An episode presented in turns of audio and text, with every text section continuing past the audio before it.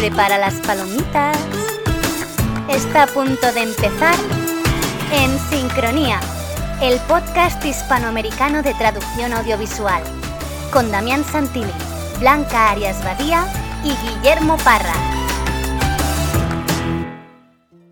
Les damos la bienvenida al episodio número 10 de En Sincronía. Soy Damián Santilli y estoy sincronizado desde Buenos Aires, Argentina, con Blanca Arias Badía y Guillermo Parra, que están en España y en Canadá festejando Navidad. Bueno, ya pasá pasada la Navidad y ahora Año Nuevo. ¿Cómo fue esa, ese fin de año, Blanca? ¿Qué tal? Muy bien. Bueno, hola Damián, hola Guillermo. Buenas. Estoy ahora mismo en Girona, no estoy en Barcelona, bueno, en un pueblo de Girona. Y aquí en Cataluña hay una tradición que es el tío que no sé si conocéis al otro lado del charco, No. pero que es un poco escatológica, ¿vale? Y que consiste en dar con un palo a un tronco y, y se celebra con los niños. Bueno, yo lo estaba haciendo con mi sobrina. Mi sobrina le daba un tronco diciendo un poema y entonces el tronco caga, ¿vale? Lo siento por la expresión, pero es así, caga regalos. Y bueno, según la tradición, tendría Ah, que cagar sí, sí, avellanas y turrón, pero cada vez más estamos americanizándonos y caga todo tipo de cosas, ¿vale? Es un poco obsceno, ¿vale? Porque puede llegar a cagar un camión de bomberos. Pero bueno, ahí Ah, estamos, estamos bien. Me acuerdo que cuando fui a Barcelona, lo primero que me mostró Patrick fue a Messi cagando en una de las cositas que tenía. que, que nunca entendí, que no, no terminé de entender, pero bueno. Eso a lo mejor era un cagané, que es una figurita que ponemos en el Belén. Sí, el caganet, sí, sí. Todo es muy escatológico en general. Sí, Sí, ya veo, ya veo. Hola, Guille. Buenas, pues mis navidades no son como las de Blanca, desde luego. Aquí no nos ponemos reunir. Estamos mucho mejor que en España, pero por alguna razón no te dejan reunirte con la gente para celebrar. Así que hace como 10 días que estamos en casa de mis suegros y bueno, todo bien, todo bien, pero nada súper especial. La Navidad Blanca, eso sí, que aquí en Canadá está todo lleno de nieve y, y Ah. se disfruta en algún paseo por ahí, por el parque, el bosque y demás, pero ya está. Y para despedir este año tan hermoso del 2020, ¿algo- algo especial para prepararse para este fin de año? Mm, bueno, como dice Guillermo, no nos dejan reunirnos mucho, pero algo haremos, ¿no? No sé, alguna reunión en pequeño comité familiar y noche de película y manta y a mirar subtítulos, porque creo que no va a haber mucho más que hacer. Yo creo que es una buena oportunidad para decir, no, no nos podemos reunir, así que cada uno en su casa, porque no sé si les pasará, pero a veces las reuniones familiares son complicadas. Sí, a veces sí, y demás. Yo lo voy a celebrar dos veces, porque cada año me toca llamar a mis padres si estoy aquí en Canadá a las 6 de la tarde, celebrarla allí comiendo las uvas como es eh, costumbre, y luego ya me toca celebrarlo con la cuenta atrás a las 12 de aquí. Ah, ok, ok, bien, tenés doble año nuevo, está muy bien. Bueno, hoy tenemos un episodio muy especial dedicado al doblaje con uno de los máximos referentes del tema, el señor Fede Chaume. Yo no tuve la oportunidad de estar en la entrevista con los chicos, pero me han honrado con una entrevista fantástica que vamos a escuchar ahora. Guille, contanos para quienes no lo conozcan algo de Fede. Algo de Fede, pues a ver, Federic Chaume, más conocido como Chauma, desde luego, si habéis leído alguna publicación sobre traducción audiovisual o sobre doblaje, es catedrático de la Universidad Jaume I en Castellón, en España. Es profesor honorario del eh, UCL, de University College London. Y bueno, en realidad ha hecho un montón de cosas. Ha publicado sobre todo libros sobre traducción audiovisual y doblaje específicamente. Ha publicado artículos, ha ido a decenas, si no centenares de congresos, ha dado clases de máster, de doctorado, en fin, es un todo un sabio. De hecho, por ejemplo, hay conceptos tan básicos como cuando se habla de las sincronías, ¿no? de la isocronía, la sincronía labial, la sincronía cinética y demás. Estos son conceptos que yo la primera vez que los leí, y diría que prácticamente cada vez son, los he leído de Chauma. Entonces, es un gran referente a nivel nacional en España y a nivel internacional. Y de hecho, eh, la excusa también para esta entrevista es que le acaban de conceder el premio de Jan Iverson, el del ISIS, de la European Association for Studies in Screen Translation. Y bueno, ahora, si ya lo era, pues ahora con más razón es todo un referente a nivel internacional, así que vamos a entrevistarlo y a conocerlo un poco mejor y que nos cuente también lo que está haciendo y que nos hable de, pues, de su perspectiva sobre la traducción audiovisual. Bien, y como siempre tendremos nuestras secciones. Vamos a comenzar el episodio de hoy con Laboratorio de Visual, en donde vamos a hablar de reposicionamiento de subtítulos. Y después de la primera parte de la entrevista vamos a tener los minutos divulgativos de Blanca. Pues yo voy a hablar del libro nuevo de Jorge Díaz Cintas de Alin Remael, que como ya nos dijo Jorge en el episodio 6, estaba a punto a punto de salir, ¿no? A punto de caramelo, y precisamente lo recibí la semana pasada y mm, os voy a contar un poco qué podemos encontrar dentro del libro. Muy bien, y para cerrar, después de la segunda parte de la entrevista, Guille, ¿qué tenemos hoy para subtítulos con carácter? Pues antes de subtítulos con carácter, me gustaría decir que yo estoy esperando aún mi libro y no me ha llegado mi libro de Jorge. A mí me llegó muy puntual, ¿eh? A mí me llegó muy puntual. Acá a la Argentina no llegó todavía. Esos que os tienen manía. Estoy deseando escuchar tu sección para saber eh, de qué trata porque a mí no me ha llegado. Creo que trata de subtitulado, ¿eh? me parece, pero no estoy seguro. Después vamos a escuchar los minutos para confirmar. Y eh, de lo que yo voy a hablar en mi sección es de la película Tenet. Chan Chan, que llevaba eh, medio año esperando poder ver. Bueno, de hecho, se había pospuesto el estreno mil veces. Cuando llegó, yo ya me acababa de ir de España y en Canadá ya no la echaban, que fue como, no puede ser, ¿dónde la puedo ver? Y ahora, por fin, ahora en diciembre, a mediados de diciembre, se ha estrenado online en Amazon y la he podido ver por un dineral, pero ha valido la pena y voy a comentaros un poco lo que he visto. Además, la traductora en España, que es Eva Garcés, es una buenísima traductora a la que admiro mucho, así que es una excusa perfecta para comentar buenas soluciones y, demás. Excelente, muy bien. Sin mucha más introducción, nos metemos en el laboratorio de visual y después, como regalo de fin de año, escuchamos a Fede Chaume.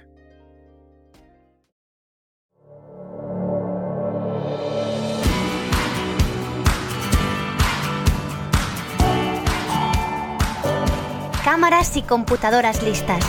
Llegó el momento de experimentar. Entremos en el laboratorio audiovisual con Damián Santilli. Les doy la bienvenida al laboratorio visual número 10. Mi nombre es Damián Santilli y hoy vamos a hablar de reposicionamiento de subtítulos. Así que antes que nada, ¿a qué nos referimos cuando hablamos de reposicionamiento de subtítulos? Básicamente a todo momento en que en pantalla nos encontramos con una gráfica digital o cartel que suele aparecer en la parte inferior central donde normalmente tendríamos los subtítulos. Por ejemplo, en el primer minuto de una sitcom con los créditos o durante un documental, aunque puede ser en cualquier tipo de material audiovisual. Cuando esto ocurre, los subtítulos, que normalmente se ubican en la parte inferior central de la pantalla, deben reubicarse a otro lugar. Es posible que los reubiquemos en la parte superior central de la pantalla, aunque también puede ser a la izquierda o a la derecha, abajo o en cualquier otro lugar, según la creatividad permitida a quien subtitula, si el producto audiovisual amerita otro tipo de reposicionamiento. En general, si los encargos que nos tocan son simplemente de traducción de subtítulos desde plantilla, no tendremos que preocuparnos mucho por el reposicionamiento de los subtítulos, ya que será bastante sencillo. Nuestro cliente nos dirá cuáles son los códigos que se usan para indicar la posición del subtítulo o podremos reubicarlos nosotros mismos si el software así lo permite. Pero ¿qué pasa cuando nos encargamos del proceso final completo y queremos entregar un video con subtítulos pegados o un archivo de subtítulos con subtítulos en diferentes posiciones? Lo primero que tenemos que saber es que los archivos SRT, que son los más comunes a la hora de subtitular, solo aceptan una limitada cantidad de códigos de formato. En cambio, con los archivos ASS o SSA que podemos crear fácilmente con Subtitle Edit, por ejemplo, podemos dar rienda suelta a nuestra creatividad y no solo reposicionar subtítulos, sino asignar estilos con colores, cajas de fondo y todo lo que amerite nuestro trabajo. Pero vamos primero a lo fácil. ¿Cuáles son los códigos de reposicionamiento de los SRT? Si bien tenemos varias opciones, la que más nos servirá es la inclusión de un código al inicio de cada subtítulo que debemos reposicionar y que tiene nueve opciones de posicionamiento. Este código, si quisiéramos usarlo para la opción más común de reposicionamiento al centro arriba, sería símbolo de llave de apertura, contrabarra, AN8, símbolo de llave de cierre. Solo bastaría con poner este código al principio del subtítulo y ya se verá reposicionado, ya sea que lo reproduzcamos con VLC o que lo peguemos con Handbrake o Format Factory. Este código permite nueve posiciones diferentes y solo debemos cambiar el número si queremos otra ubicación. Las posiciones son 1 abajo a la izquierda, 2 abajo al centro, la clásica posición de los subtítulos, 3 abajo a la derecha, 4 al centro a la izquierda, 5 al centro exacto de la pantalla, 6 al centro a la derecha, 7 a la izquierda arriba, 8 al centro arriba, 9 a la derecha arriba. Así pues, si tenemos una gráfica a la izquierda, por ejemplo, en un documental donde nos presentan a un personaje que está hablando, basta con poner el código llave de apertura contra barra AN3 llave de cierre para reposicionar el subtítulo abajo a la derecha. Para colocar el subtítulo en cualquier lugar de la pantalla tenemos el código llave de apertura contra barra POS abrimos paréntesis 250,270 cerramos paréntesis llave de cierre que nos servirá para jugar con la posición horizontal y vertical y ubicar el subtítulo donde tengamos ganas. En dicho código, el número 250 es el centro de la pantalla y 270 es a la altura tradicional de los subtítulos es decir, el código llave de apertura contra barra POS, abrimos paréntesis 250,270, cerramos paréntesis, llave de cierre, es para el subtítulo en su posición normal podemos jugar con los números para ubicarlo en cualquier lugar que tengamos ganas. Por otra parte, en Subtitle Edit podemos crear fácilmente archivos SSA y ASS que nos ahorrarán el trabajo de colocar estos códigos manualmente, ya que permiten crear estilos en donde podemos guardar las posiciones deseadas y aplicarlos a los subtítulos que los necesiten. Para lograr esto, creamos el archivo de subtítulos en formato ASS o SSA en el Subtitle Edit y en la lista de subtítulos nos aparecerá una columna denominada Style. Allí podemos hacer clic derecho sobre un subtítulo que queramos reposicionar e ir a la opción Advanced Substation Alpha Styles y creamos allí un estilo, por ejemplo, con reposicionamiento Top Center, es decir, arriba al centro. Le ponemos un nombre y luego ese estilo nos aparecerá en el menú contextual cuando hacemos clic derecho sobre cualquier subtítulo entonces, por ejemplo, si hacemos un estilo para el reposicionamiento al centro arriba y le ponemos de nombre arriba, cuando hacemos clic derecho sobre un subtítulo que queramos reposicionar, el estilo arriba nos aparecerá en el menú Advanced Substation Alpha Set Style. Por otra parte, además de crear estilos para reposicionamiento, podemos crear estilos con colores, cajas de fondo, bordes, sombras y otros formatos más. Y hasta aquí llegamos con el laboratorio audiovisual de hoy. Si tienen dudas sobre la correcta escritura de los códigos, pueden consultar las notas del programa en YouTube para copiarlos directamente desde allí. Hasta la próxima.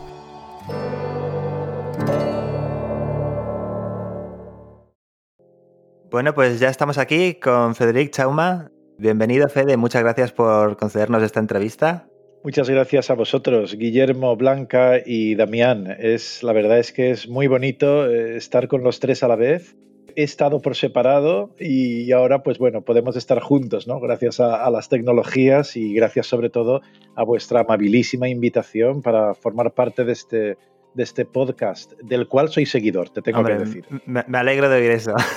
La verdad es que teníamos pensado entrevistarte en un futuro próximo, lo que pasa es que ahora, claro, lo que ha acelerado un poco las cosas es este premiazo que te han dado a nivel europeo, el Jan Iverson Award. Enhorabuena, por cierto, por, por el premio, por el reconocimiento. Enhorabuena, muy merecido. Desde luego. Bueno, Blanca y Guillermo, Gracias por, A mí me encanta esta foto tuya que ha recorrido las redes sociales, que se te ve una cara de ilusión. Es maravillosa la foto. Además, no sé si fue pose, pero se te ve muy sorprendida en la foto. No sé si fue realmente la sorpresa. Tengo que desvelar si fue pose o no, o eso lo podemos dejar. Desvela, desvela, venga, ya que estamos. Bueno, a ver, yo ya sabía que me habían dado el premio, pero lo supe poquito antes. Pero claro, lo tenía que saber para estar disponible ese día a esa hora en internet, claro. Claro, Y no en pijama, ¿no? Que estamos medio confinados.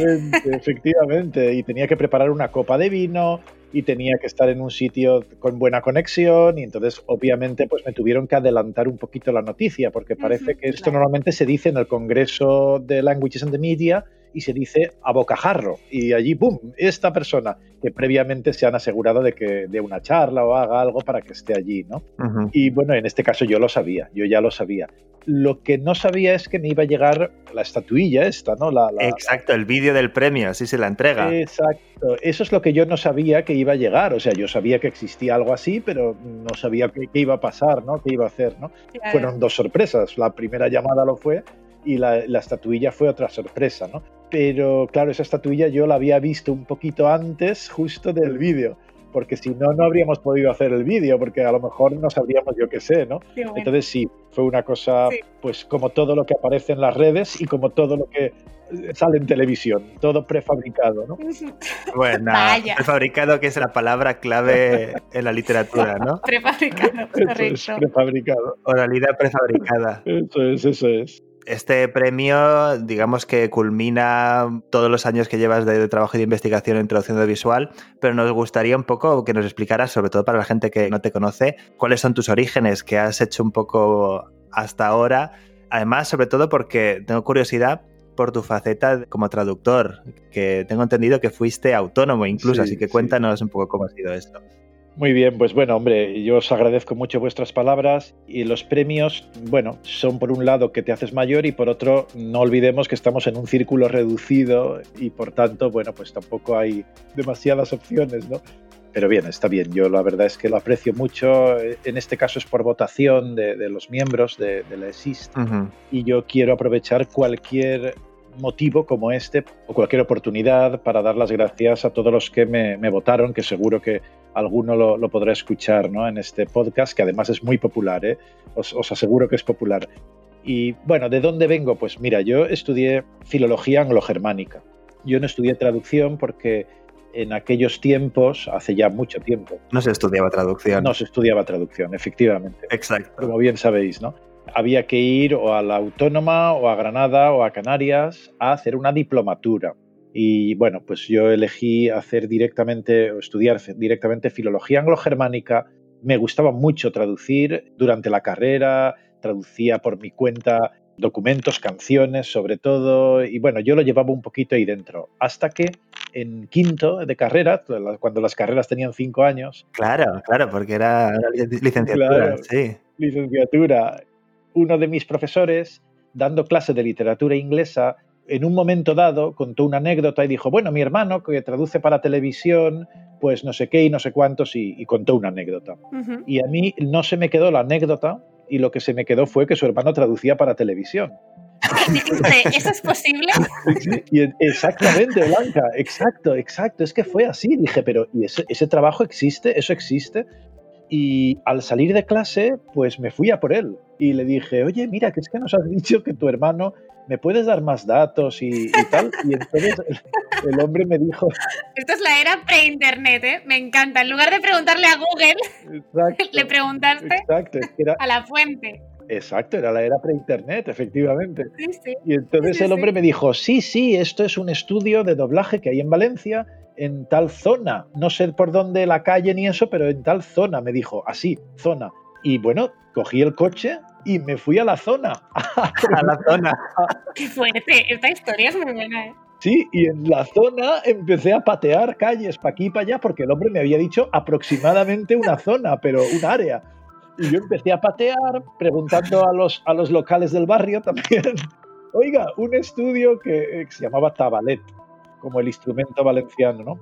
Y entonces, bueno, pues hasta que al final di con él y llamé a la puerta, imaginaos, ¿eh? Llamé a la puerta. Qué gracia. Me abrieron y me dijeron que qué quería y dije, quiero traducir para ustedes. y entonces, pues nada, que ellos se quedaron un poco así, pero dijeron, bueno, pasa y tal me hicieron una entrevista. Candidato más motivado no iban a tener.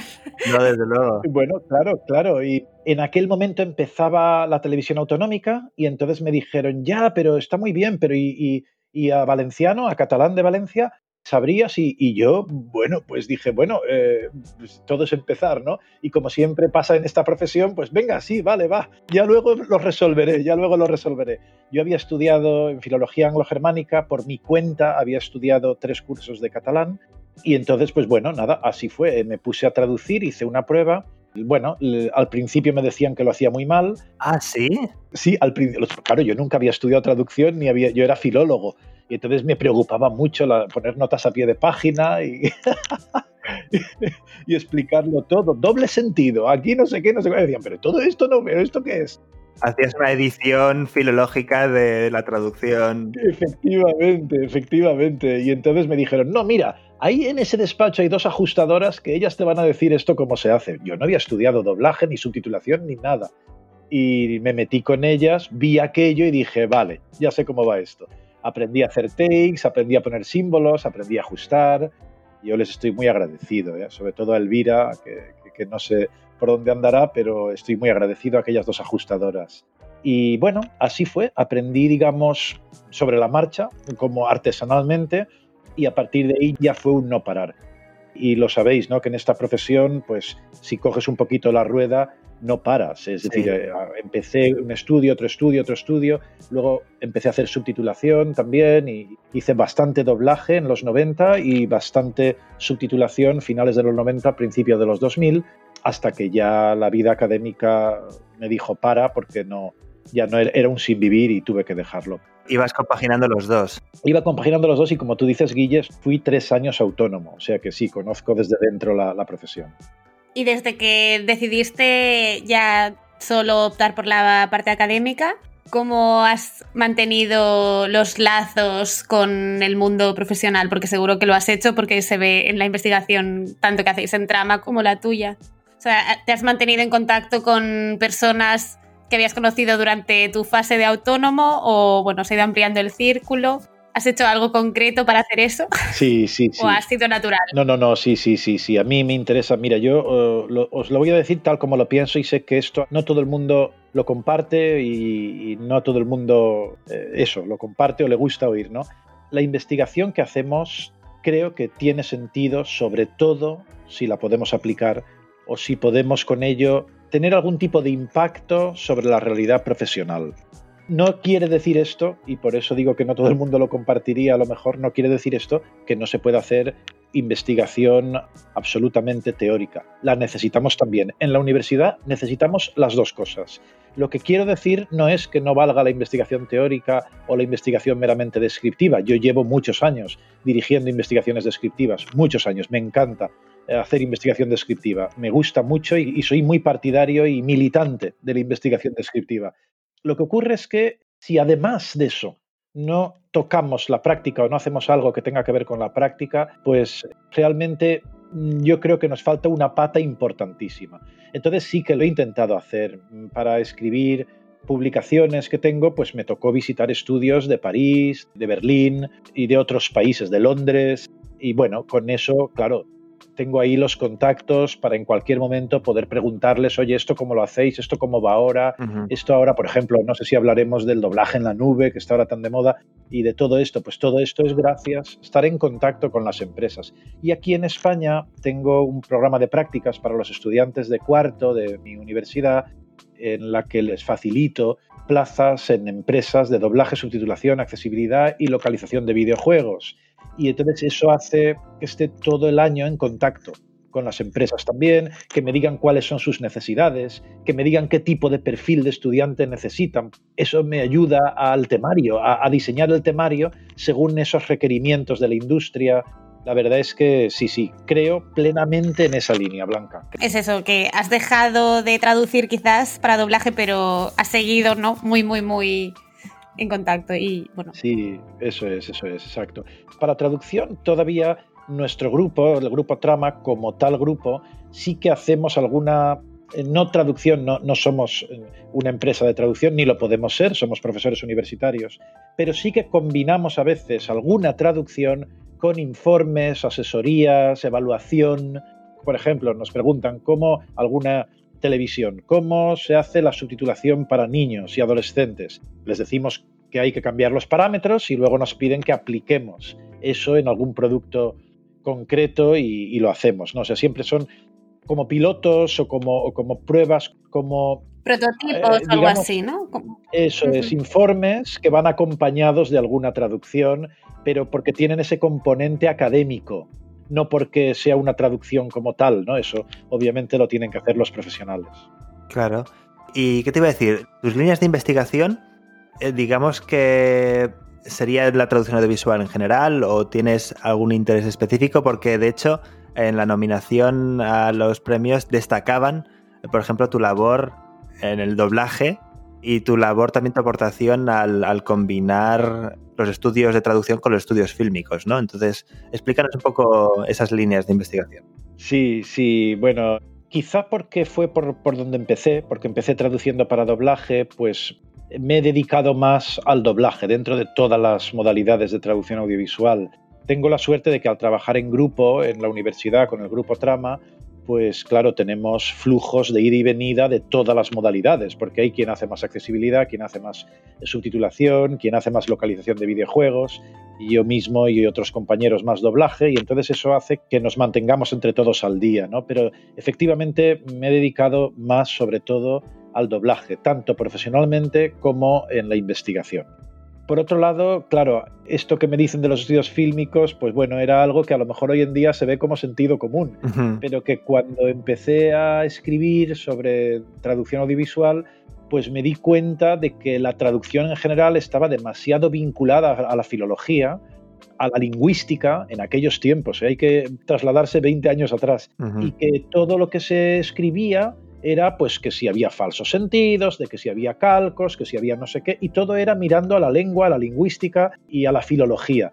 Y mi experiencia me decía que iba a ser mucho más útil investigar la traducción audiovisual como un proceso de comunicación, como un proceso de posedición de sonido en el caso del doblaje o posedición de texto en el caso de la subtitulación y que realmente íbamos a conectar antes con la gente de comunicación audiovisual que con la gente de filología. Obviamente con filología, yo soy filólogo y estoy orgulloso de ello. ¿eh? Por supuesto. Pero teníamos como ese background único de la filología o de la lingüística.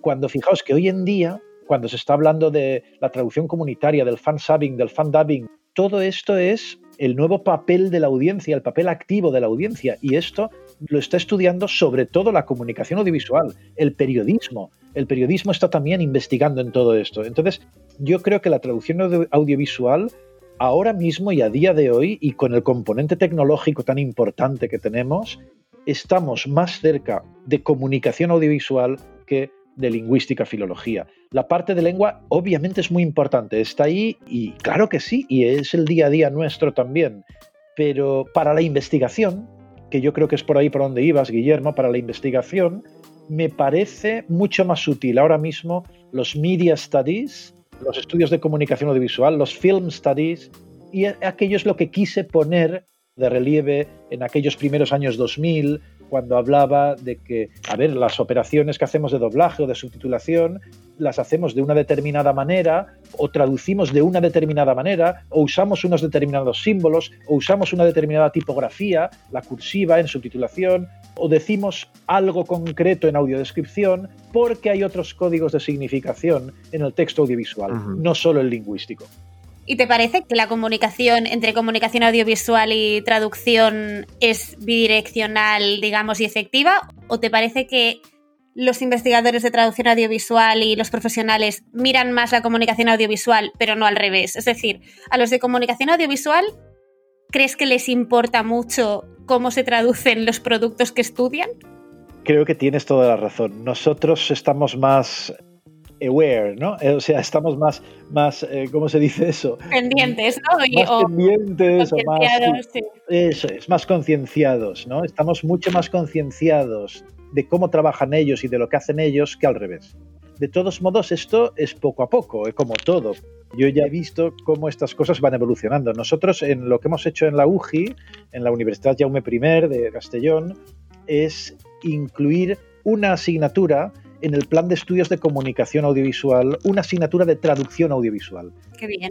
Y hemos incluido otra asignatura de localización de videojuegos en el grado de diseño y desarrollo de videojuegos. De modo que los ingenieros que estudian diseño y desarrollo de videojuegos tengan una asignatura de localización de videojuegos. Y se planteen que cuando ellos tienen que pensar o diseñar un videojuego, en el proceso de internacionalización que va a ocurrirle, se tienen que tener en cuenta ciertas cuestiones que atañen al diseño del videojuego.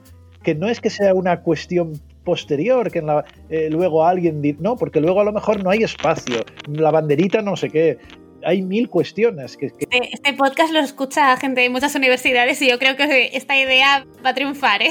porque a mí me parece genial, vamos. Y, y, y de hecho, próximo paso, asignatura de accesibilidad, ¿no? También en diseño de videojuegos para que hagan ya accessible design desde el principio. ¿O qué? Claro, claro, claro, claro. Esa, claro. esa es la siguiente que tenéis que meter. Ya estáis a este nivel en la UGI, lo veo. Sí, la verdad es que, mira, son estas dos que te he dicho, la que hemos puesto en, en comunicación audiovisual y la que hemos puesto en diseño y, y desarrollo de videojuegos, son optativas, claro, porque no nos dejaban que fuera troncal ni nada de eso, pero las dos son optativas y las dos tienen el máximo o cerca del máximo de alumnos permitidos. Qué bien. Quiere decir eso que sí que ahí empieza a haber conciencia. Empieza a haber una conciencia de que, oye, esto, esto sirve para algo. Y esto se relaciona con este concepto teórico de Pablo Romero del accessible filmmaking, ¿no? Sí, sí. Sí, sí, sí, totalmente. de, de cómo hacer cine accesible eh, desde el principio, ¿no? Ab initio, ¿no? Cómo, cómo empezar una película y hacerla ya accesible desde cero. Sí, porque es cierto que en, en general siempre ha habido como una... Bueno, se desentienden, ellos acaban el producto y, y eso de alguna manera se distribuye y no saben qué pasa y luego solo se enteran si se ocurre algo malo y se quejan. Exacto, exacto. Me hace pensar un poco en todo el escándalo que hubo con Roma y Alfonso Cuarón y es en plan... Eso es. Bueno, pues lo podías haber preguntado previsto tú también, ¿no? O sea, no es solo culpa de los demás. Exacto, exacto. Por desgracia, en la UPF, bueno, tengo muy buena opinión de la UPF, ¿eh? o sea, me encanta y, y me enseñaron muy bien, Hombre, Guillermo, sería feo que no. por supuesto, pero sí que quería comentar que nosotros estábamos en la séptima planta, los de traducción, bueno, sexta y séptima, y en la novena estaban los de comunicación audiovisual y comunicación había, mm, si no cero, uno, pero, o sea, Ya. casi nada. Ya, ya.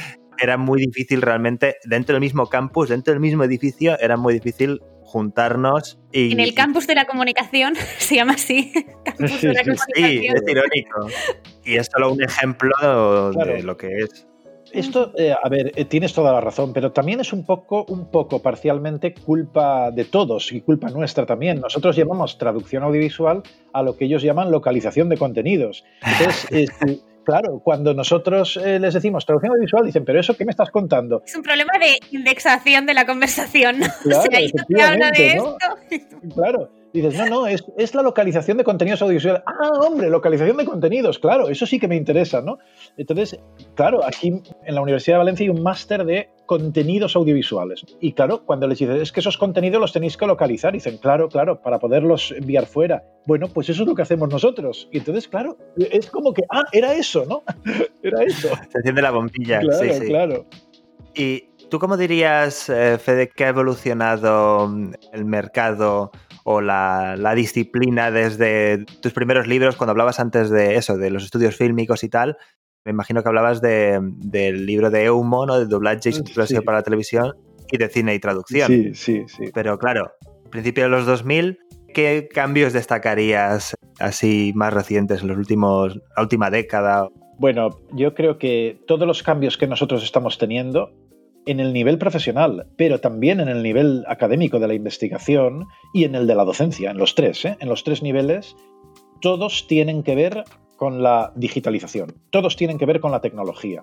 La tecnología ha cambiado todo y ya lo sabemos, ¿no? Eh, fijaos ahora cuando, o, fíjense, ¿no? Ahora cuando se habla de las que en la pandemia bueno, toda la miseria que, que, ha traído, las personas que no pueden trabajar, etcétera, y sin embargo estamos viendo que precisamente las plataformas en streaming tienen más usuarios que nunca, están traduciendo un montón, están subtitulando, doblando, hay un montón de trabajo, ¿no? Porque, porque claro, el confinamiento domiciliario pues ha hecho que busquemos el ocio por otros sitios, ¿no? Y incluso los que no teníamos tiempo de ver series, yo, yo no veía series, pues a partir, de, a partir del Es confinamiento. aficionado. Exactamente, a partir del confinamiento, bueno, pues oye, es que no podía salir, no se podía hacer nada, pues bueno, series, ¿no?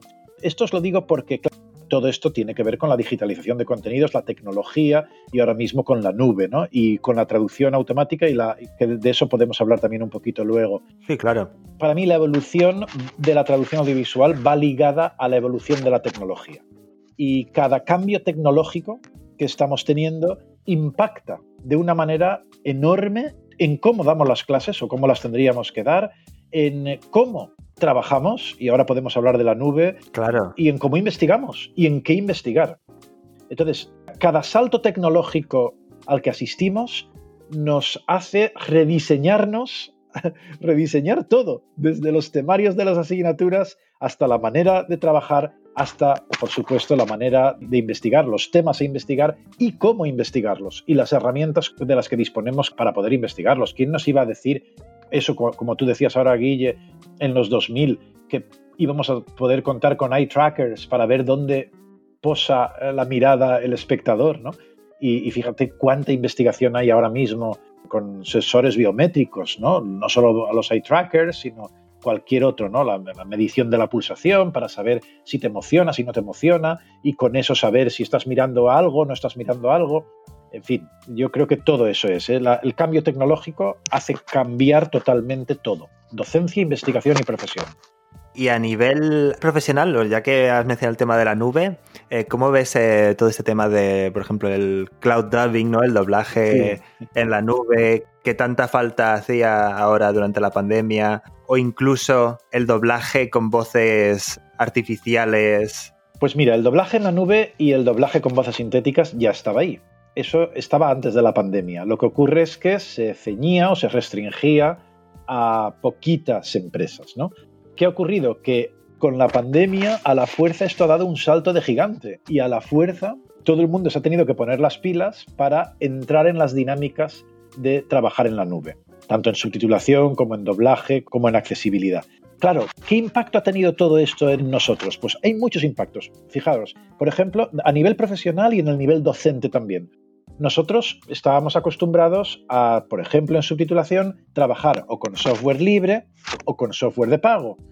Bueno, pues ahora tenemos este software nuevo que se llama proprietary en inglés, que es el software propio de las empresas. Es un software no comercial al cual te dan acceso en una versión más o menos, más o menos funcional. Funcional, efectivamente, gracias.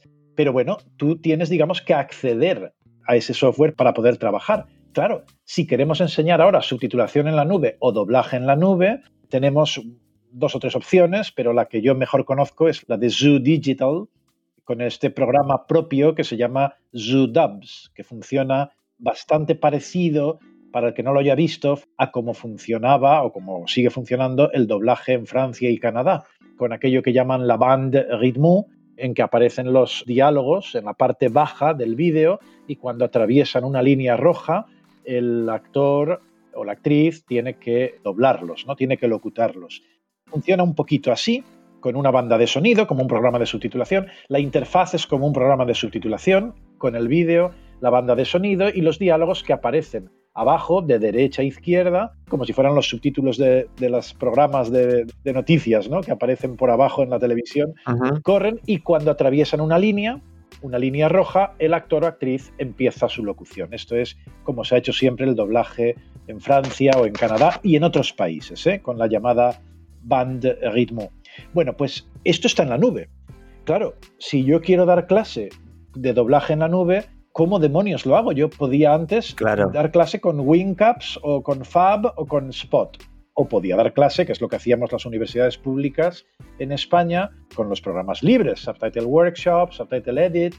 Pero ahora, ¿qué haces? ¿Cómo lo haces? ¿no? Necesitas permisos de esa empresa, necesitas que autoricen a cada estudiante con un usuario y una contraseña y no es fácil. Así como así no lo van a hacer, porque a ver qué ganan ellos, ¿no?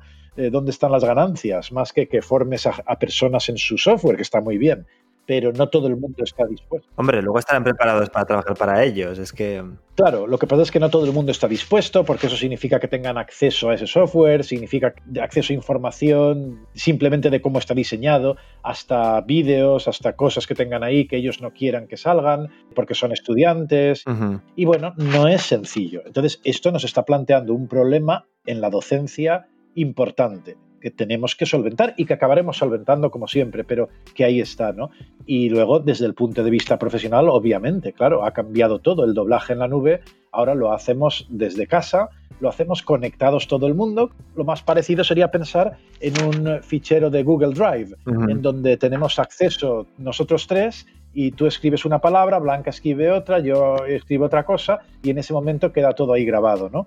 Bueno, pues esto es un poco así. Tú vas traduciendo, hay takes, siguen habiendo takes de doblaje, pero los takes es la propia empresa quien los diseña a partir de una cosa que se han inventado y que llaman events o sucesos, events, que son trocitos de las frases de los personajes que aparecen en unas cajitas con código de entrada y código de salida, TC in y TC out. O sea, como un subtítulo, vamos. Sí, sí, eso es. Y tú simplemente tienes que traducirlo y dependiendo del tamaño de la letra, cuando tú traduces, cuando el tamaño de la letra de tu traducción sea más o menos igual al tamaño de la letra del original, entonces se produce la isocronía.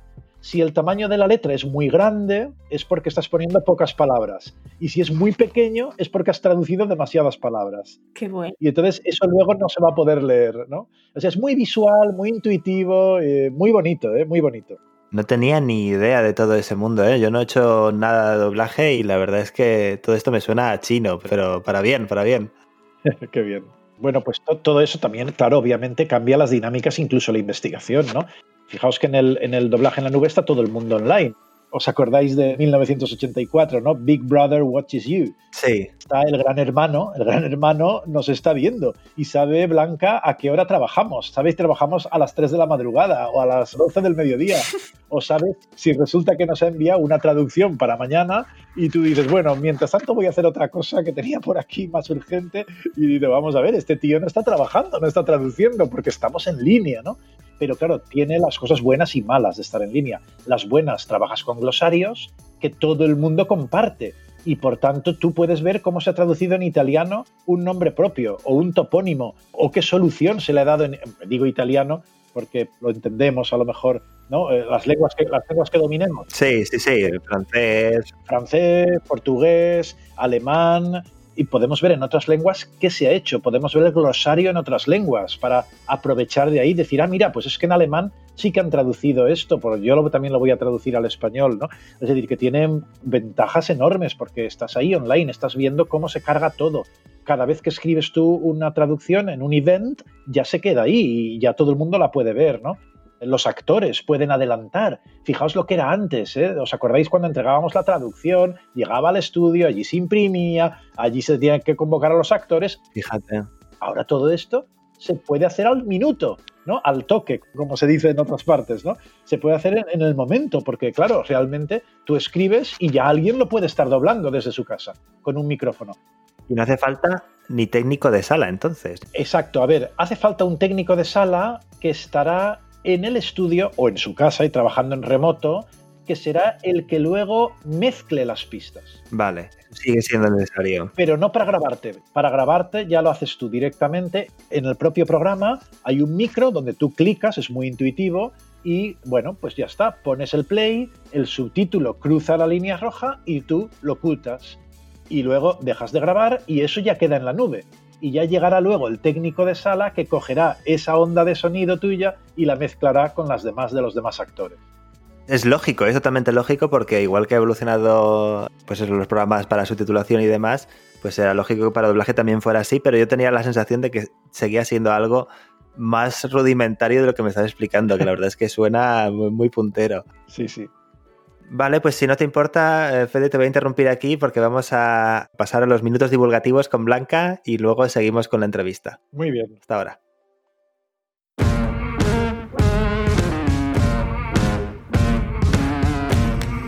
En este podcast no nos gusta que la investigación sobre traducción audiovisual y accesibilidad se quede guardada en un cajón. Empiezan los minutos divulgativos con Blanca Arias Badía.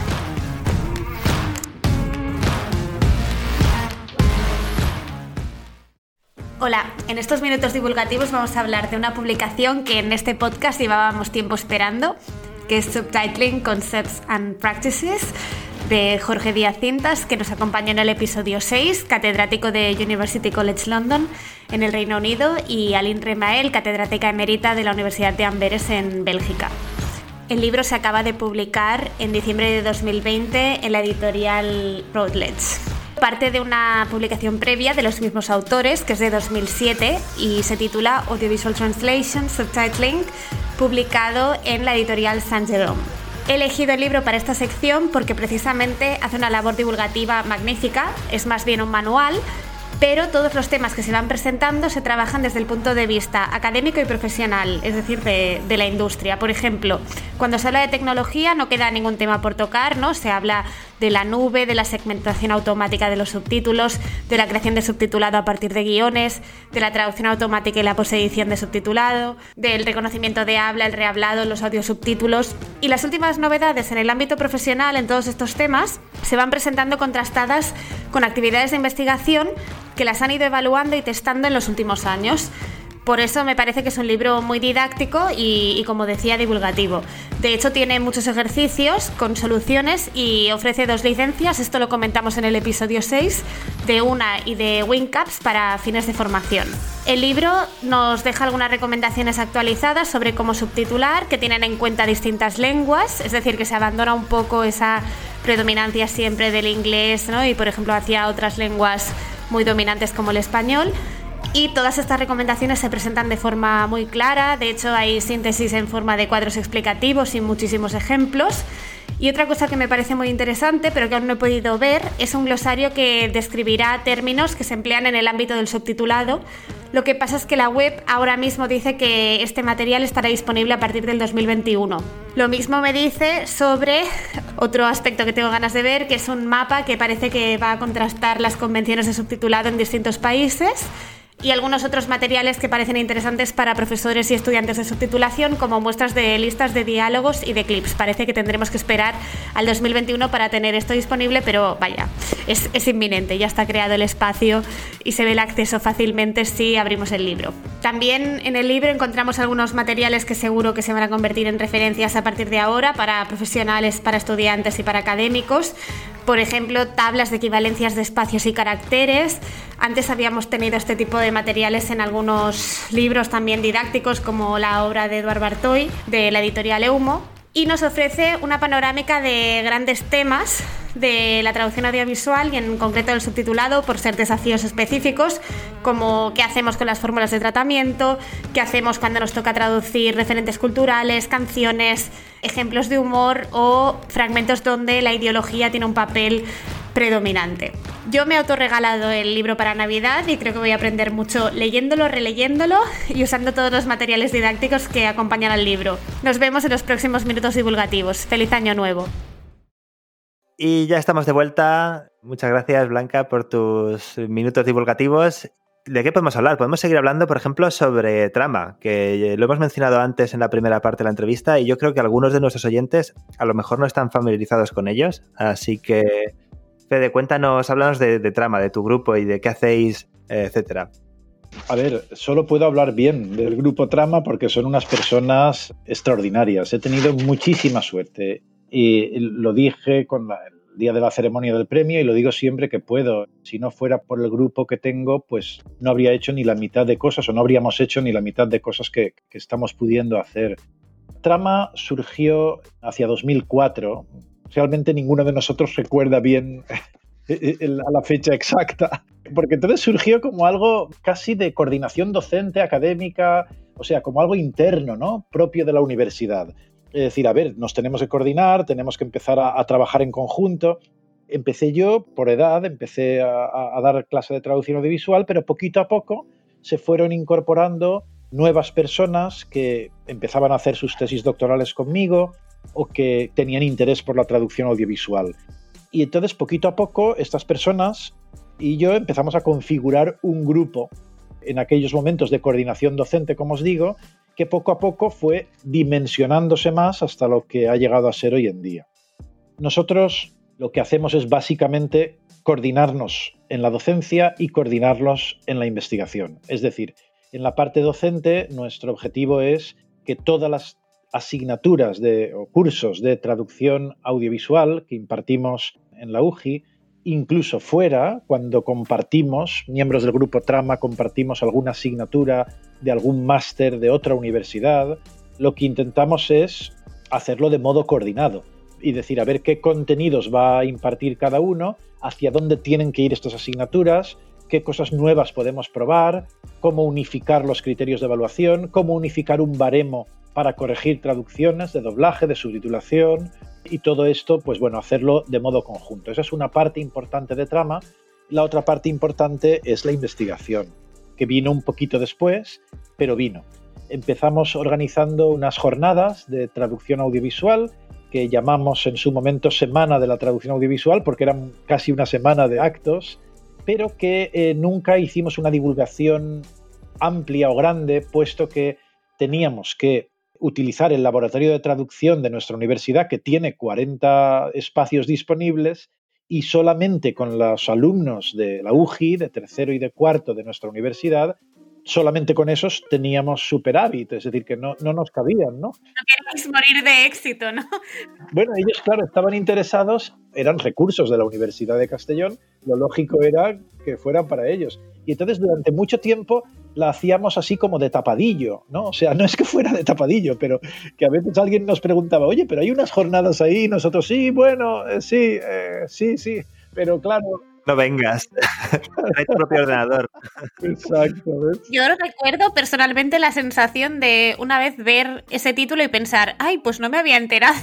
O sea que funcionó, Blanca. Sí, sí. No llegué a procesar tanto la información, pero sí que recuerdo la sensación de, pues no sabía que esto se iba a hacer. O sea, me, como que me he enterado tarde, ¿sabes? Ahora entiendo por qué me enteré tarde. difusión. Funcionó, funcionó la estrategia, ¿no? Funcionaba. Sí, sí. no difusión, exacto. Era, es, es, una contradicción, ¿no? Una contradicción in terminis. Es decir, vamos a ver, usted monta unas jornadas y no se lo dice a nadie, ¿cómo puede ser? Es un poco surrealista, ¿eh? como muchas cosas. Y sobre comunicación, o sea, no comunicación, sobre algo de comunicación. Exacto, de comunicación. Es maravilloso. Pero bueno, la, la, verdad es que en aquellos momentos no sabíamos cómo manejar esto. Decíamos, pero a ver, es que no puede ser, es que, bueno, poco a poco fueron pasando las ediciones y poco a poco sí hemos ya ido haciendo publicidad y ahora ya aparece en la página web y aparece pues en Twitter y aparece en otros sitios para que un poco las personas lo sepan y se puedan matricular. También hemos habilitado más espacios, se puede matricular ya todo el mundo y luego los talleres sí que tienen un aforo limitado por necesidades del guion, por número de ordenadores, de computadoras, pero bueno, ahora sí, ¿no? ¿Y van a ser, ahora con el COVID, van a ser online o...? Pues mira, las planteamos presenciales, teníamos incluso una ayuda importante de la Generalitat Valenciana, a la cual le agradecemos mucho que confiara en nosotros, pero eh, las suspendimos porque no quisimos hacerlas online. Ah, vale. Las queremos hacer presenciales, yo creo que se disfruta muchísimo más, creo que coincidimos, ¿no? Los tres, en que se disfruta mucho más, ¿no? Sí, sí, desde luego. Sí, no, lo decía porque como nos escuchan muchas personas desde Latinoamérica y quizás les es más difícil ir presencialmente a unas Claro. jornadas como estas, digo, a ver si por el tema... Porque si algo bueno ha traído el COVID es que podemos ir a cosas a las que a veces no podríamos haber ido, ¿no? Es verdad. Y digo, a ver si en este caso, pues, pues si alguien estaba interesado, pero te entiendo. Sí, sí, no, no, y es algo que reflexionaremos y todo está pasando online. ¿eh? Y bueno, lo que hemos hecho, que es que lo que quería decirte es que lo que hicimos es prorrogar un año la idea de la jornada. En principio está prevista para noviembre de 2021 y dependiendo de cómo evolucione la pandemia lo podremos hacer online, presencial o híbrido. Presencial para los que estemos allí, online para los que estén fuera, ¿no? Ojalá podamos hacerlo de este modo. Entonces, eso es otra de las acciones que hacemos en el grupo Trama. Otra es una colección de libros, unas monografías sobre traducción audiovisual. Sí, me encantan. Me encantan. Ah, sí. Gracias, Guillermo. Se lo recomienda a todo el mundo, el mapa de convenciones de doblaje y la subtitulación. Sí, eso es. Gracias, eh, Guillermo.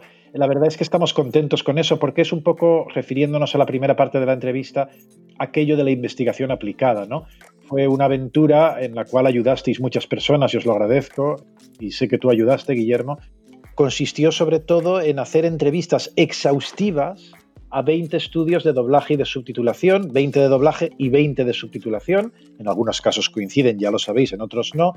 Y se les preguntó, bueno, como un tercer grado. Tardabas más de una hora en rellenar el formulario, sí, sí. Era una cosa tremenda. Es que era horrible y quiero pedir perdón a los estudios de doblaje y subtitulación y a los traductores autónomos que nos ayudaron. Yo les quiero pedir perdón porque yo ahora no haría eso, no lo volvería a hacer. Os aseguro que no lo volveré a hacer ni lo volvería a hacer. Porque aquello era tremendo, porque era, bueno, y en una canción... No, pero enviasteis una copia del libro, por lo menos. Sí, sí, os enviamos a todos los que colaborasteis una copia. Y claro, era, pues tú te acuerdas, ¿no, Guillermo? Era, sí, sí, sí, sí. Y en una canción de una película donde previamente no sé qué, y tú tenías que sentarte y decir, a ver, ¿qué hago? Pongo cursiva, comillas, suspensivos, ¿qué demonios hago aquí? Colores. Y entonces, eran preguntas súper detalladas con la idea de luego unificar todos esos datos, analizar esos datos y decir, el 70% de los estudios de subtitulación en España utilizan las comillas para esto, esto y esto, o utilizan la cursiva para esto y esto y esto, o traducen los títulos de esta determinada manera, o las referentes culturales o el humor lo tratan de esta manera, ¿no? Para poder obtener normas de traducción, en el sentido de la teoría. Esa es otra de las acciones que tenemos. La colección Trama, llevamos hasta el momento cuatro libros, hay dos más en cartera. Sí, sí, que esperemos uno sobre accesibilidad y otro sobre ideología y traducción audiovisual, ideología, estereotipos y traducción audiovisual. Y espero que vean la luz pronto. Yo tengo una ilusión tremenda ¿eh? en esta colección. Yo creo que es la única colección que existe de libros específica de traducción audiovisual. Están publicados por nuestra universidad. Nuestra universidad es una universidad pública y como tal no tiene ánimo de lucro, no puede tenerla. Lo digo esto porque a mí me sabe muy mal animar a, que nos gastemos el dinero, pero realmente son libros muy baratos y el ebook no llegan ni a 10 euros. O sea, realmente son... Muy accesibles en todos los sentidos. Sí, eso es, eso es. Así que bueno, esa es otra de las acciones del grupo Trama, Guillermo. Para el impacto que puedan tener, ¿no? Social, que, sean libros más económicos y no el típico libro académico más caro, pues... Claro, pues, eso es de editoriales que no vamos a mencionar aquí, pero que ya sabemos que están por encima de las 100 libras o 100 euros, que es un escándalo, un escándalo, vamos, tremendo. Tapa blanda, 100 libras. Tapa blanda, 100 libras. La dura ya solo es para las bibliotecas, la dura solo la compran en las bibliotecas. Dura ya, vamos, es imposible eso, ¿no? O sea que entonces, bueno, pues esas acciones y luego, pues sí, como os decía también al principio de la entrevista, firmamos contratos con empresas y con televisiones para asesorar o evaluar.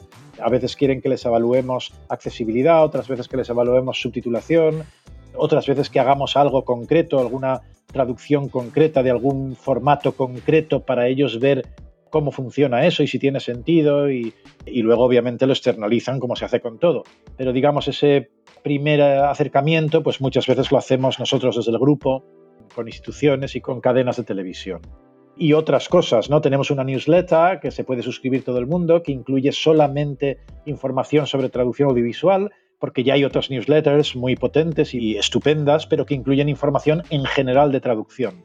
En nuestro caso solo incluimos información sobre traducción audiovisual, tenemos un montón de zonas suscritas y en Latinoamérica un montón también. ¿Qué hay que hacer para suscribirse? Pues mira, es, es muy facilito porque entrando en nuestra web, que es trama ugi.es, trama ugi es, ahí a la derecha de la página web veréis la newsletter y veréis las instrucciones. Es simplemente escribir un correo electrónico a la persona que se encarga de esto, y, que es Laura Mejías, L. Mejías, y ella pues directamente os da de alta en la newsletter y normalmente cada semana o cada dos semanas enviamos información exclusiva de traducción audiovisual, desde ofertas de trabajo hasta congresos, libros, podcasts, todo. No, muy interesante, es una buena forma de mantenerse al día de novedades y, y, no tener esa sensación de que anda, la semana esta de la traducción audiovisual no, no la había oído. Claro, claro. Ahora ya sabéis por qué, no se lo digáis a nadie, ¿eh? pero ya bueno, nosotros no se lo diremos a nadie, pero ya se lo has dicho tú. Bueno, bueno, ha cambiado, ¿eh? Hemos cambiado, ¿eh? Ahora ya, ahora ya se puede. Ahora ya se han dejado un salón de actos, okay, Exactamente. Ahora tenemos edificio. Es que, claro, eh, eh, somos una universidad joven, ¿eh? Y hemos estado durante mucho tiempo con problemas de espacio. Bueno, en fin, ya sabéis, ¿no? No hay nada nuevo que no sepáis vosotros también. Qué bien. Es como la disciplina, que poco a poco va teniendo el espacio que se merece, ¿no? Pues la semana de la, de la UGI también va teniendo el espacio que se merece. ¿Qué te iba a decir, Fede?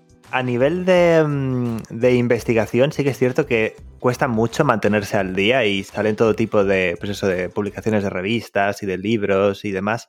Y yo creo que para un profesional es muy difícil estar al tanto de todo o incluso, pues eso, intentar mantenerse al día.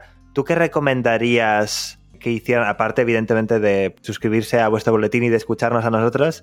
¿Hay alguna cosa así que digas, esto va muy bien para informarse sobre el tema o para saber qué se está haciendo nuevo? La verdad es que es difícil decírtelo porque mm, yo creo que no hay así nada concreto que puedas decir, esto es un foro solo para profesionales. Está todo muy mezclado. Si uno visita este podcast, está al día porque ve a profesionales, ve a traductores, ve a académicos, pero está al día de esto que aparece en este podcast. Pero a lo mejor lo que quiere es formarse en localización de videojuegos, no lo sé. Claro. Y entonces necesita otro tipo de información, ¿no? La verdad es que es complicado. Es lo que tenemos también hoy en día, ¿no? Con la web 2.0, que es que hay información en todos los sitios y información además diversa y a veces difícil de filtrar también, ¿eh? porque tú sabes, Guillermo, que hay muchos cursos de traducción audiovisual, de doblaje, de subtitulación, de accesibilidad y no siempre tenemos las garantías de locución de voces. Que hay muchas personas que en el mundo de la traducción audiovisual quieren además formarse en la locución para ser actores y actrices de doblaje. Y ahí hay mucho. Y entonces uno no sabe bien qué es fiable, qué no es fiable dónde eh, nos van a sacar el dinero, dónde nos vamos a formar de verdad. Claro, es difícil. Y por otra parte, también es difícil saber hacia dónde van los tiros, ¿no? Y decir, a ver, esto, claro, ¿qué recomiendo? Pues yo lo que recomendaría a los profesionales es que acudieran a los eventos de traducción audiovisual, ahora mismo online, sobre todo los grandes, ¿no? No quiero con esto decir que otros sean menores, pero en fin, hay dos de ellos que creo que en nuestro círculo todo el mundo conocemos, que son el Languages in the Media de Berlín y el otro es el Media for All, que precisamente se celebrará en Barcelona en enero de este año. Y bueno, ahí ves claramente hacia dónde van los tiros, ¿no? En esos sitios, en esos foros, en donde además se aunan y se reúnen profesionales, docentes, investigadores y empresas. Y usuarios, yo creo usuarios, efectivamente, en esos sitios te das cuenta un montón de por dónde van los tiros, ¿no? hay otros, ¿eh? No quiero decir que aquí se acabe, hay otros congresos, y faltaría más, ¿eh? eh que hay congresos extraordinarios. Y... Ah, el ISPATAB. Claro, claro, el ISPATAB. que nos unió a los tres de En Sincronía. claro, claro, el ISPATAB, por supuesto, eso marcó un hito. Y el que se celebró en, en Lima en 2015. Claro, sí. sí. Traducción audiovisual, ¿no? No sé si, si fue el primero de los primeros que se hicieron en Latinoamérica. Brasil lleva muchos años también celebrando coloquios y jornadas de traducción audiovisual. México también. Nosotros aquí en España también, claro. Y hay puntos como hotspots ¿no? de la traducción audiovisual que de manera recurrente, pues yo recuerdo, no lo sé, por ejemplo, las jornadas de la Universidad de Valencia que eso ahora mismo es un hotspot también, ¿no? Las que lleva el grupo Citrans. Alicante lleva años organizando jornadas de traducción audiovisual. Sí, sí, sí. Claro, eh, por no hablar pues de otros sitios más consagrados como la Autónoma de Barcelona, etcétera, ¿no? Eh, ahora mismo Complutense y Autónoma de Madrid, que están ahora mismo en primera línea con este máster estupendo de traducción audiovisual y con los contenidos que han metido en el grado de traducción audiovisual también otros grupos como Tralima de la Universidad del País Vasco, que llevan muchos años en primera línea haciendo investigación básicamente sobre censura y traducción audiovisual. Ahora un paso más adelante, accesibilidad, también ideología, estereotipos. Grupos como Galma, que es un grupo que ha entrado con mucha potencia en el panorama español e internacional. Y otros países, obviamente, Italia. Ahora mismo se acaba de fundar un grupo en Italia también que tiene muy buena pinta, a ver si os lo digo bien, Tradak, me parece que se llama, y si no es así, os lo diré en otro momento, pero bueno, en otros países, ¿no? Que obviamente esto de la traducción audiovisual está, yo creo que en su mejor momento, aunque llevamos 10 o 20 años diciendo que estamos en el mejor momento. Y eso es porque estamos hacia arriba, hacia arriba, hacia arriba, hacia arriba, ¿no? Sin parar hacia arriba. Y eso está bien y es, bonito y nos anima mucho. Es, es muy atractivo. No sé qué opináis vosotros, pero a mí me parece que tenemos mucha suerte de trabajar en esto bueno, yo creo que si hemos decidido dedicar nuestro tiempo libre a hacer un podcast sobre esto, es que nos encanta y que nos parece muy bien que llevemos tantos años en el clímax de la traducción audiovisual, yo creo. Y además me da la sensación de que cada vez va a ser más. Aunque ahora nos parezca que estamos, también por lo que has dicho de que con la pandemia hemos consumido quizás aún más sobre todo ciertos tipos de contenidos, ¿no? Pues por ejemplo esto de las series de televisión y el boom de las plataformas y todo esto, sí que creo que, no sé, que los grados de traducción se van a poner las pilas también con los contenidos audiovisuales, justamente ayer se defendió en la Pompeu Fabra la tesis de Sonia González Cruz, que ha dirigido Patricia Valveascoa, y que era sobre la inclusión de la subtitulación en las asignaturas de traducción general, ¿no? Y que había hecho un mapeo del uso de contenidos audiovisuales y de traducción audiovisual en las aulas de traducción en principio más pues generalista, ¿no? Sin una finalidad específica. Y se notaba bastante que todo el mundo que se había visto expuesto a este tipo de contenidos y este tipo de clases y esta forma de enseñar la traducción tenía ganas de más. Y yo creo que los alumnos lo van a pedir, entonces a los grados de las universidades públicas les va a beneficiar y que vamos a ir en aumento. Todavía más, yo creo. Morimos de éxito. Yo también lo veo, ¿eh? que esto va más, esto va más.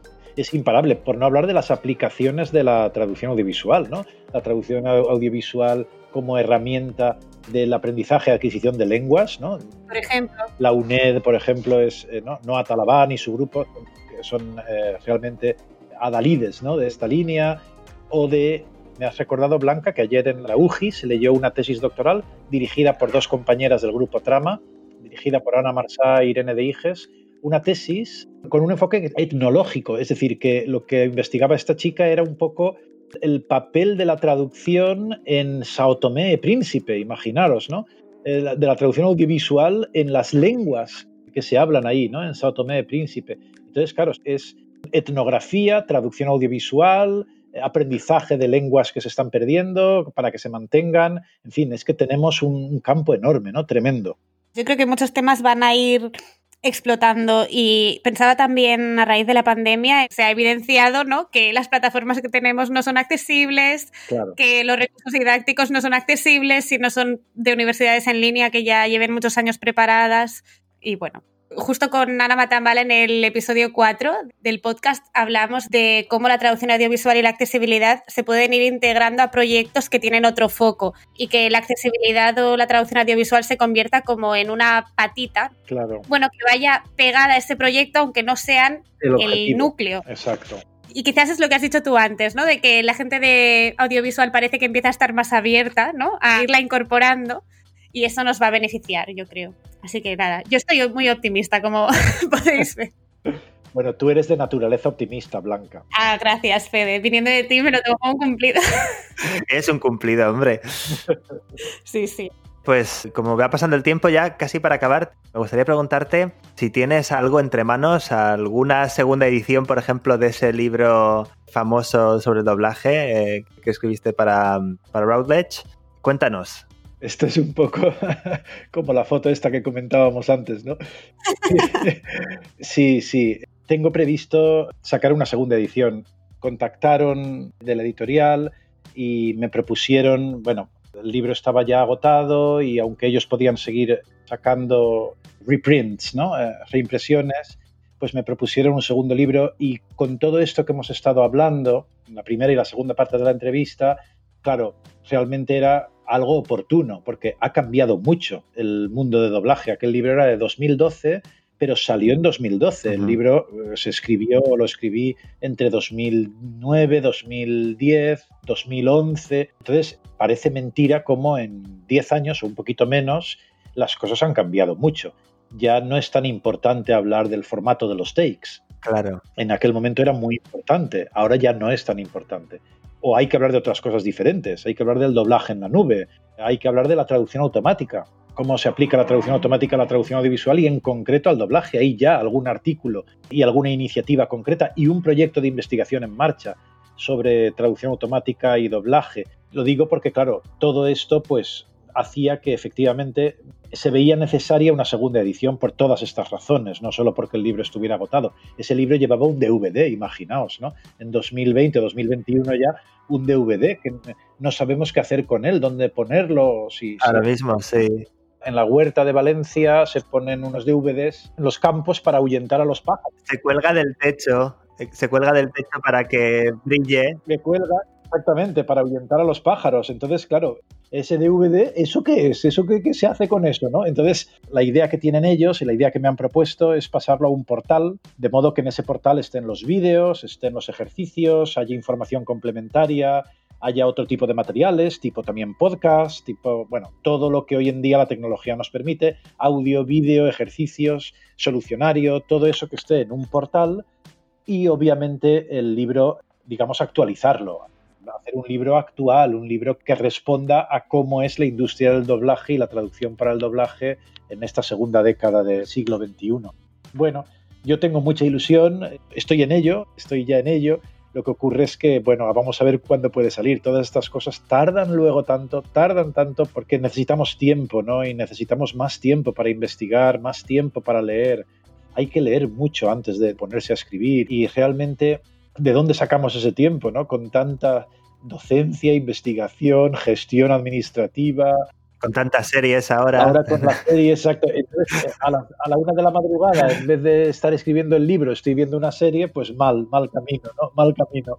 Pero sí, sí, tengo mucha ilusión en que salga y no tengo fecha todavía, no me voy a arriesgar a dar ninguna. Normal. Porque va a depender mucho del tiempo disponible que le pueda dedicar, pero sí que tengo ya, sí que he acordado ya con ellos cómo será esa nueva estructura y cómo será la parte de la plataforma online. Todo eso sí que está ya acordado y por tanto ahora solamente me queda sentarme y escribir. Bueno, pues tendrás que volver en ese momento, pero si necesitas mucho tiempo para escribirlo, vienes antes al podcast, porque si no, nos vas a tener aquí en vilo demasiado tiempo.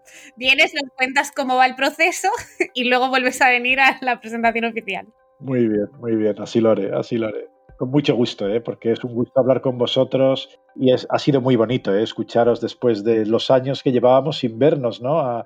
A ti, Guille, no hacía tanto, pero a ti, Blanca, hacía ya algún año ¿eh? que no te veía. Siete ya, wow. Sí, siete, siete. Desde el 2013. Vernos no nos habíamos visto. Sí, sí. Claro, claro. Algún email sí que nos habíamos enviado. Sí, sí eso es. Por email no muchos, sí. pero algunos sí. Y yo te había visto en algún congreso, pero visto en, en el programa. O sea, sabía de ti, sabía de ti, obviamente, por amigos, por colegas conocidos también pero bueno, ha sido un gusto escucharte otra vez y ver que estás en plena forma, ¿eh? como estabas en 2013, exactamente igual. Bueno, bueno, yo puedo contarle a la gente cómo te conocí, que yo creo que sí se pueden reír de mí bastante, que fue en 2013, yo empezando el doctorado y nada, mi directora de tesis se acercó en un congreso para el que para mí entonces era Chaume. Claro, claro, para todos. Era Chaume 2004, ¿qué era? Chaume 2004. Bueno, y 2003 yo también te he citado mucho, la verdad. 2003. Sí, sí en catalán, pero sí, sí. Claro, en catalán yo te he citado muchísimo. En catalán, claro, claro. Pues sí, era Chaume 2003 y 2004 y al lado, por a tu lado estaba Diacintas, ¿no? Y mi directora se acercó y dijo que le daba mucha vergüenza conoceros y nada, ese fue mi momento humillante número uno del doctorado o uno de los primeros. Pero bueno, luego fue un congreso muy divertido, que yo creo que ha quedado para la posteridad, así que... Sí, sí, yo me acuerdo de esa chica blanca y blanquita de piel que en ese momento... Era fácil de recordar. En ese momento cambió el color de la piel a, a, a rojo. Hacia, sí, hacia rojo. Pero bueno, me alegro mucho de, de, volverte a oír después de estos años, ¿eh, Blanca? Sé, además, te he seguido, sé que culminaste con mucho éxito la tesis doctoral. Gracias. Y bueno, y sé que estás ahí ya también con tu plaza en la Pompeu Fabra y me alegro muchísimo por ti. Muchas gracias. Y Guille, pues claro, he tenido más contacto, nos hemos visto antes, ¿no? Nos hemos visto en Alicante, en Barcelona. Sí, yo creo que vamos de, también de premio en premio, ¿no? La última vez recuerdo que estabas en Barcelona recibiendo el premio Senia Martínez de Atrae. Eso es, eso es. Y es donde nos vimos la última vez, me parece. Exacto. Y bueno, también enhorabuena, te lo he dicho antes en privado, pero ahora en público, enhorabuena por tu doctorado y por tu tesis. Muchas gracias. Estoy viendo también si le doy un formato un poco más legible para que la gente se anime a... a, a, ponerse con ella porque la verdad es que las tesis en sí dan un poco de, bueno, pereza ciertamente y, y luego también es difícil encontrar el momento. Es difícil, es difícil, es verdad. Aprovechamos también para decir a nuestros oyentes que si alguna vez ven a Fede, a Chauma en, en, un congreso, que no tengan miedo, que se acerquen y saluden, que es muy majo. Claro, claro. Y que estará encantado de, de atenderos. Por supuesto, por supuesto. Sí, mi experiencia no fue traumática por la parte de Fede para nada. Nos ha quedado hoy que no tenemos a nuestro compañero, colega y querido Dami Santilli, ¿no? También quiero enviarle un saludo desde aquí y a todos los compañeros de Argentina de los distintos colegios de traductores, no solo el colegio de la ciudad de Buenos Aires, sino Rosario, La Plata y toda la gente que nos escucha desde Argentina y no solo desde Argentina, sino también en especial a, los compañeros también peruanos, eh, a los que realmente quiero mucho y, estoy muy en contacto con ellos, compañeros de las universidades, eh, Universidad Peruana de Ciencias Aplicadas, Universidad Ricardo Palma, UNIFE y Universidad César Vallejo, que también me consta que están trabajando muchísimo a favor de la traducción audiovisual, ¿no? Hay una nueva maestría en traducción audiovisual en la Universidad Peruana de Ciencias Aplicadas, que tiene una pinta estupenda y que también quiero desde aquí saludar a todos los que están llevándola al frente, ¿no? Y, otros compañeros de otros países, son muchos países en Latinoamérica, no me quiero extender, pero estos dos no quería dejar pasar, sobre todo por el contacto personal que he podido tener con todas las personas interesadas en la traducción audiovisual de Perú y de Argentina. Te queda muy bonito, Fede. Sí, sí, la verdad es que sí. Bueno, pues muchas gracias por atender a nuestra invitación y, nada, esperamos que 2021 sea muy productivo, que te dé tiempo para acabar ese libro y para ir a congresos ya por fin. Sí, sí, es verdad. Lo he hecho mucho de menos, ¿eh, Guillermo, lo he hecho de menos, porque ese contacto es el contacto humano y el contacto académico y profesional. O sea, es que parece mentira, ¿no? Porque uno siempre piensa, bueno, es que tengo que ir a un congreso porque tengo que hacer currículum o tengo que eso eh, es verdad que en algunas personas que tienen que consolidarse también, ¿no? También van a los congresos y también consiguen rellenar esa casilla, ¿no? Tick the box, ¿no? Eh, eso es verdad, pero para mí los congresos son una fuente constante de aprendizaje por los profesionales, por las empresas, por los traductores y por los compañeros y colegas docentes e investigadores. Es único, es un momento único de puesta al día general un chapuzón, ¿no? Es un chapuzón en la piscina y sales de la piscina y dices, madre mía, todo esto estaba ahí y yo no lo sabía, ¿no? Así que ojalá, Guille, ojalá sea pronto. A ver si nos vemos en el Languages and the Media en, en Berlín. Crucemos los dedos. bueno, muchísimas gracias. Gracias a los dos por esta oportunidad que me habéis dado. Un saludo, Fede. Bueno, chao, chao. Chao.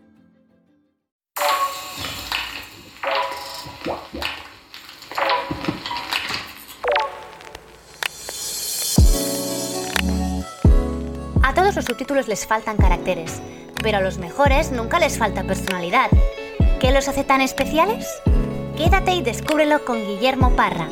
Bienvenido a Subtítulos con Carácter. Saludos curiosos y amantes de los subtítulos. Hoy voy a hablaros de la película Tenet, que soy consciente de que ha dividido al público. Hay gente que la adora, hay gente que la odia.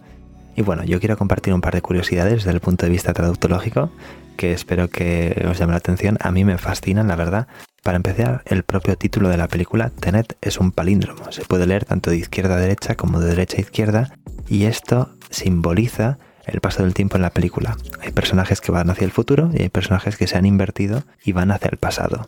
Evidentemente, por cuestiones de marketing y lingüísticas no se podía traducir, y esto ha tenido consecuencias en la propia traducción de la película, porque cuando se utiliza con el nombre propio de la organización es evidente, ¿no? O sea, con una mayúscula eh, se mantiene como Tenet, pero cuando se utiliza con el sentido de la palabra inglesa sí que hay soluciones divergentes. En España se mantuvo como Tenet y en Latinoamérica se tradujo como principio.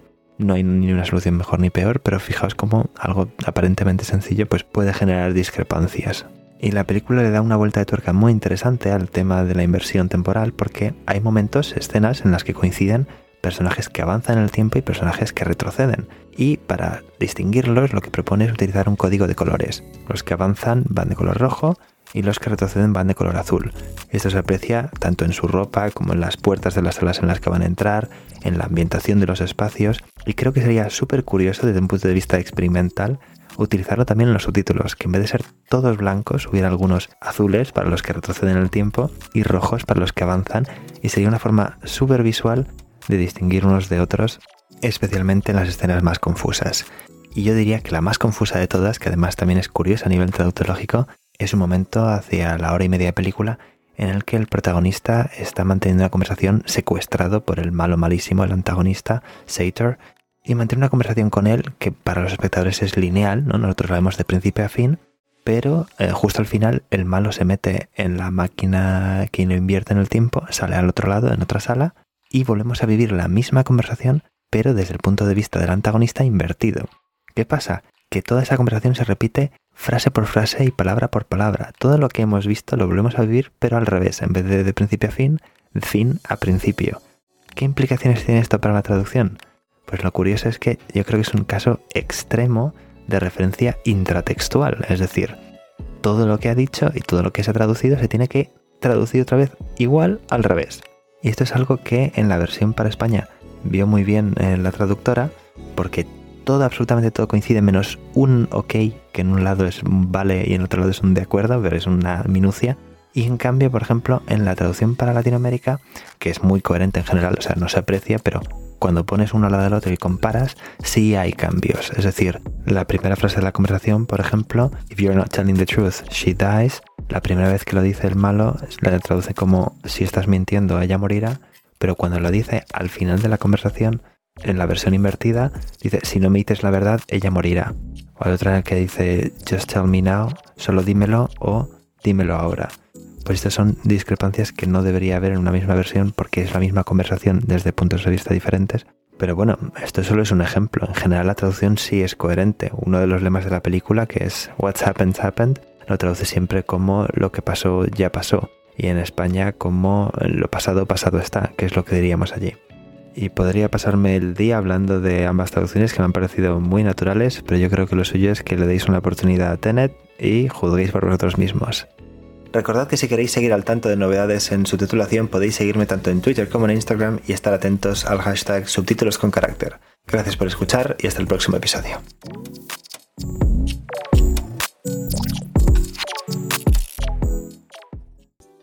Bueno, excelente la sección de subtítulos con carácter y también la entrevista a Fede Chaume. Bueno, quiero decir que por lo menos el episodio de subtítulos con carácter se entendió, no como la película Tenet, pero bueno, eso es una cosa que esperábamos siempre de Guille. Y quiero decir también que, de nuevo, que me encantó la entrevista que le hicieron chicos a Fede, le sacaron muchísimo jugo en una hora nada más.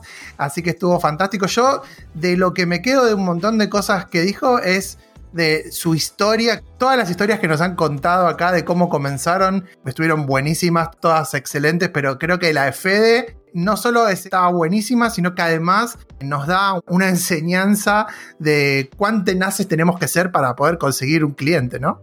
Pues sí, la verdad es que a veces hoy en día enviamos tres currículums por correo y nos desanimamos un poco. Bueno, el que dice tres dice 30, pero no se nos ocurre hacer estas cosas y, claro, las consideramos como algo de otra época, pero a veces funcionan y simplemente hay que ponerse en situación y, bueno, me, pareció muy interesante pues cómo siguió el hilo y cómo a raíz de una curiosidad pues eh, acabó dedicando su vida a, algo tan apasionante como la traducción audiovisual. Así que animo a todo el mundo a no hacer exactamente lo mismo, pero sí que a, salir un poco de la zona de confort y, y aventurarse a hacer cosas así. Porque a veces suena una tontería, pero no sé, puede sonar la flauta, puede funcionar. No, pero además también tiene que ver por ahí con una cuestión de tiempo, ¿no? O sea, en, el tiempo que a Fede le llevó encontrar el lugar, caminar por todas las calles, tocar puertas, preguntar, podemos mandar cuántos, mil mails, me parece, ¿no? Entonces eh, creo que, está bueno como enseñanza, de más allá de que quizás hoy en día ese tipo de metodología no funcione y seguramente te saquen con el de seguridad a la calle. Sí, acoso. claro, sí. Pero bueno, hay ciertas cosas que tenemos que tener en cuenta, o por lo menos quizás tener presente de que antes no era tan fácil todo, no solamente encontrar trabajo, sino también de lo que hablamos en el episodio, que es que cada día que pasa la situación es mejor para la traducción audiovisual. Entonces, bueno, para todos los que están del otro lado, también es importante saber que nuestra profesión y esta metodología de trabajo también crece constantemente. Sí, yo creo que en este podcast ya han ido saliendo varias anécdotas de los inicios de invitados que me parecen una maravilla porque sirven para contrastar cómo empezamos nosotros ahora con la traducción audiovisual y cómo se empezaba cuando han empezado todas estas personas que son referentes internacionales.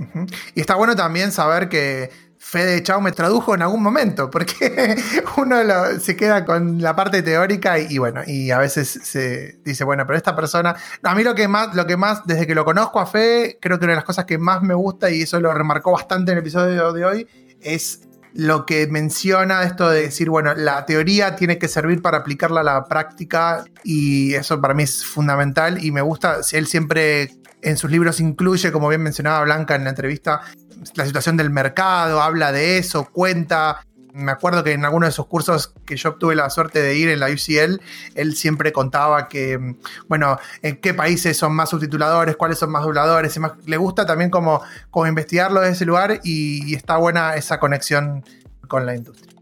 Desde luego, y luego además es una majísima persona, eh, es un encanto. Yo lo conocí en un congreso también como Blanca y también lo conocí un poco como groupie que estaba esperando a que dejara de hablar con gente para poder hablar con él y me atendió eh, muy bien y de hecho me acabó incluso recomendando lecturas por correo para mi TFM, entonces mi tesina de máster.